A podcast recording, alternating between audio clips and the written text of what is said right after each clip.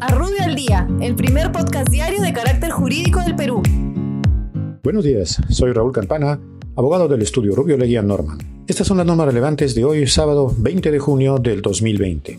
Ejecutivo. El Gobierno, mediante decreto de urgencia, aprueba transferencias de partidas para el financiamiento de programas y proyectos en materia educativa, infraestructura de vías urbanas, equipamiento y saneamiento urbano y rural, así como el mantenimiento de vías en la red vial nacional, departamental y vecinal.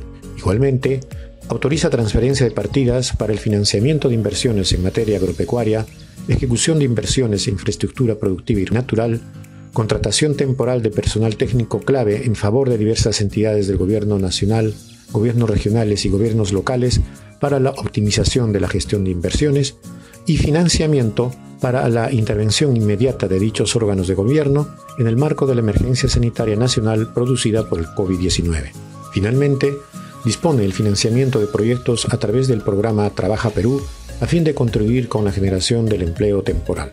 Ocinermin. El Ocinermin aprueba el procedimiento de liquidación de intereses compensatorios a ser cubiertos por el Fondo de Inclusión Social Energética en el marco del beneficio de fraccionamiento de recibos de pago de los servicios de energía eléctrica y de gas natural de la población vulnerable emitidos durante el estado de emergencia nacional por el COVID-19.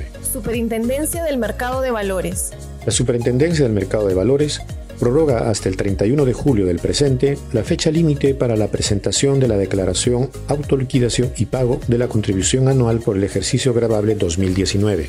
Igualmente, emite disposiciones relativas a la información de referencia para establecer el pago a cuenta mensual correspondiente al mes de junio del 2020. SUNARP. La Superintendencia Nacional de Registros Públicos elimina restricciones formales en el sistema de intermediación digital para la inscripción de transferencias de propiedad y constitución de garantía hipotecaria en el registro de predios, tales como el impedimento de transferencias de cuotas ideales o el número de predios inscritos. Poder Judicial. La Corte Superior de Justicia de Lima Norte dispone el reinicio de actividades jurisdiccionales y administrativas en una primera etapa a partir del 17 hasta el 30 de junio, disponiendo la aplicación del trabajo remoto, así como la aplicación de los protocolos operativos para la reactivación de los servicios de justicia.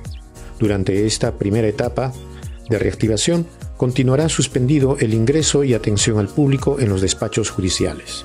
Municipalidad de Lima. La Municipalidad Metropolitana de Lima aprueba el Plan de Prevención y Reducción del Riesgo de Desastres de la Costa Verde 2020-2023. Muchas gracias, nos encontramos mañana.